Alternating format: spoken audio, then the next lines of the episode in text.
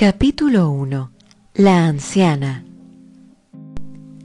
Me acerco a la ventana para contemplar los primeros brotes de la primavera en el jardín de la señora Carmen Conti. ¿Cómo me gustaría tener un jardín propio algún día, escondido si fuera posible, que me permita escapar de la realidad de vez en cuando, lleno de tulipanes de diversos colores?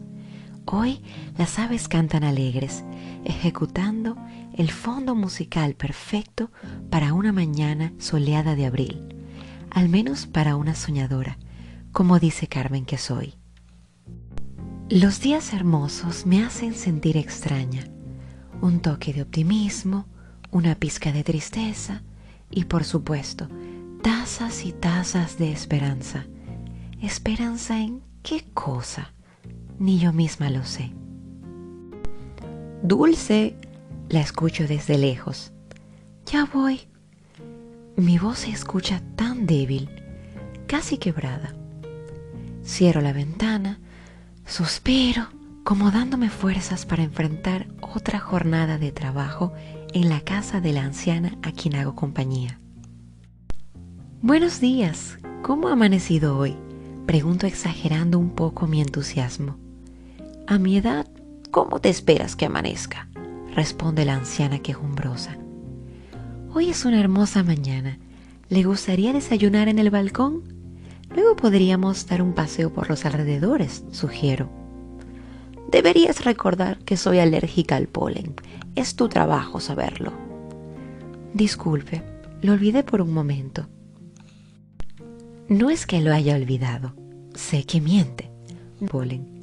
De otra manera, ¿cómo podría estar tan interesada en su jardín?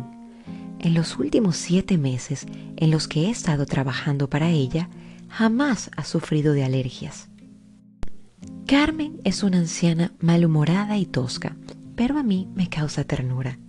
Quisiera saber por qué reacciona siempre a la defensiva.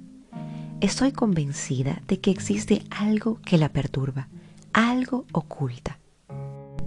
El salario no está mal, lo más importante es que me ofrece alojo y alimento. Es ya bastante para una chica como yo. Tenía la esperanza de que Carmen hiciera lo mismo que las demás personas mayores en Italia. Una vez llegada la temporada cálida, se trasladan al campo, a la montaña o a la playa. En cambio, no. Ella prefiere permanecer en Milán, una ciudad que en verano se vuelve solitaria, húmeda y calurosa. Recógete el cabello. Te he dicho que me molesta verlo así de largo. ¿Cuándo piensas cortarlo? Nunca, naturalmente. Bueno, tal vez exagero. Quizá corte un poco las puntas este fin de semana. Ya está llegando casi a la altura de las caderas. Los cambios drásticos de apariencia me asustan. Mientras tanto, continúo trenzándolo. Pronto, digo. Ve al supermercado, compra todo lo que está en esta lista, me dice mientras me entrega una hoja de cuaderno amarillenta en la que debo interpretar lo que está escrito. Al principio fue difícil. Cada vez que me entregaba la lista de las compras, volvía a casa con productos distintos a los que me había pedido. Eso la hacía enojar bastante. Ahora que estoy acostumbrada a su escritura, es mucho más sencillo. Sin embargo, hoy leo productos diferentes a los que normalmente están escritos. ¿Esta lista es diferente? Sí, hoy cocinaremos diferente, confirmó. ¿Hay algún motivo en especial? Sí. ¿Sí? Te dije que sí. Qué bueno, estoy contenta. Que haya un motivo especial no quiere decir que este sea de mi agrado. Debí imaginarlo. ¿Quiere decirme de qué se trata? preguntó con cierto temor. Vienen a visitarme mi hija Rosa y mis dos nietos, Alessandro y Eduardo. ¿Por qué eso no le alegra? Esta señora es más dura de lo que creí. Me alegro solo de ver a mi nieto Alessandro. Es el único que me quiere. Rosa y Eduardo vienen solo para hacer un cálculo del tiempo de vida que me queda. No quiero preguntarle más.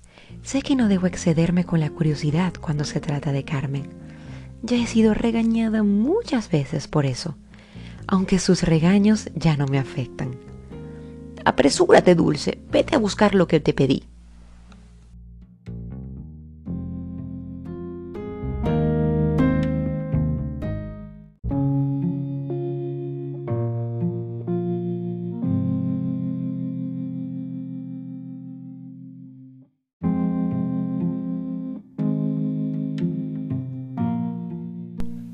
Son las siete en punto.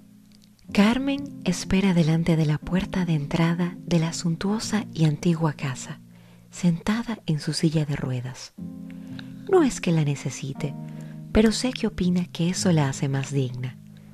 Cada vez que vienen a visitarla, el médico casi siempre, decide usarla. Esta es una de las tantas cosas que me hacen apreciarla. Es tan poco habitual. Puedo notar lo nerviosa que está en estos momentos sin embargo, hace un gran esfuerzo para disimularlo. Es común en ella aparentar dureza. De repente se escucha el sonido del timbre. No puedo evitar dar un salto. ¿Qué esperas para abrir, Dulce? Sí, de inmediato.